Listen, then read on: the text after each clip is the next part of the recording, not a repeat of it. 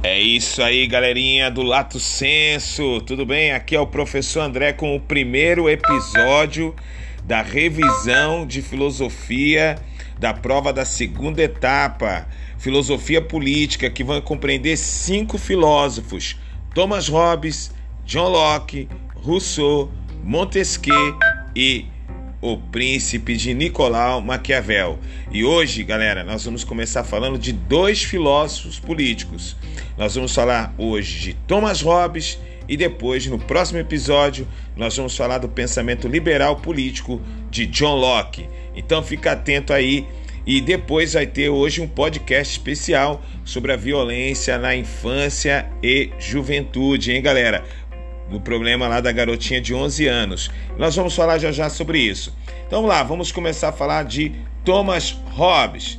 Então, Thomas Hobbes, o filósofo inglês, fez parte de uma tradição que reúne tanto o humanismo renascentista, passando pelo realismo político de Maquiavel, quanto dos teóricos da lei natural, o justnaturalismo, que procuram justificar a origem das leis civis e do poder político. É a partir da compreensão do, dos humanistas que Hobbes, no Leviatã, emprega o ideal humanista de união da razão e da retórica para ampliar e sublinhar as descobertas da razão e da ciência. Hobbes também teve contato, galerinha, com grandes e ilustres filósofos de sua época. Por volta de 1620, morando na Inglaterra, trabalhou como secretário de Francis Bacon e auxiliou na tradução latina de seus ensaios.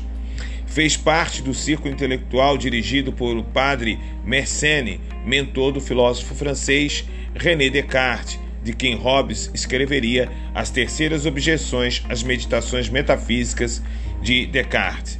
E teria ainda conhecido o célebre físico italiano Galileu Galilei durante uma viagem à Itália em 1636, sob cuja influência Hobbes desenvolveu a sua filosofia social baseando-se nos princípios da geometria e das ciências naturais. Mas o nosso papo aqui é filosofia política. Então vamos lá. Segundo a teoria política de Thomas Hobbes, e aí a gente tem que entender direito, é, para nós não errarmos, para compreendermos a visão de Hobbes sobre política, é fundamental compreender a teoria moral e política de Hobbes. Para entender a moral e a política é necessário entender o homem. As implicações políticas e sociais que Hobbes vê na sociedade devem levar em consideração a natureza humana, com suas paixões, com ênfase no medo e na esperança que são inerentes ao homem natural. Para Hobbes, o homem é perverso, o homem é mau, e o Leviatã, o Estado, ele é fruto, o construto do homem para entender o porquê este homem chegou a este produto. Então é necessário entender que é esse homem e que lugar a razão e as paixões ocupam nesse ser.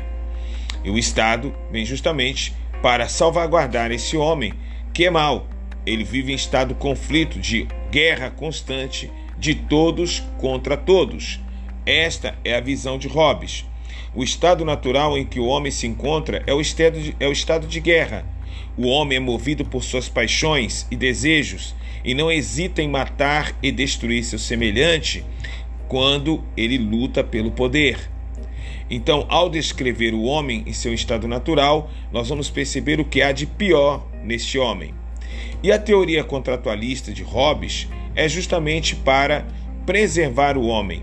A luta pela autopreservação e o desejo de poder coloca os homens em um estado de busca para garantir a sobrevivência, o que implica na possibilidade de defesa e o uso da violência.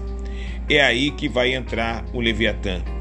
O Leviatã, para Hobbes, é o pacto que tem que ser usado para justamente proteger o homem dele próprio. E a partir daí, é a saída do homem do estado de natureza, para que o homem possa voltar a ter a segurança fundamental para usufruir do seu próprio labor sem temer a sua própria sobrevivência.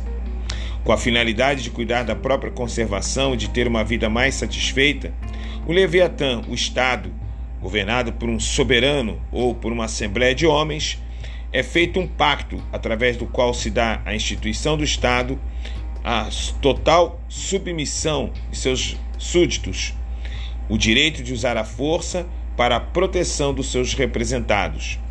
O próprio Hobbes vai dizer em uma página do seu livro Leviatã. O objetivo, a partir de agora, será o de tentar demonstrar o significado do papel do Estado. E o papel do Estado, nesse caso, é garantir a proteção de todos. Por medo, cria-se o pacto, por medo, deve-se obedecer ao soberano, por medo, principalmente da morte violenta, saímos do estado de natureza, e por medo, tornamos-nos súditos de um homem ou de uma assembleia de homens. É isso aí, galerinha. Thomas Hobbes, já aqui terminando esse episódio da Hora da Coruja, preparação para a prova da segunda etapa de filosofia. Um abração e até o segundo episódio, na qual falaremos de John Locke.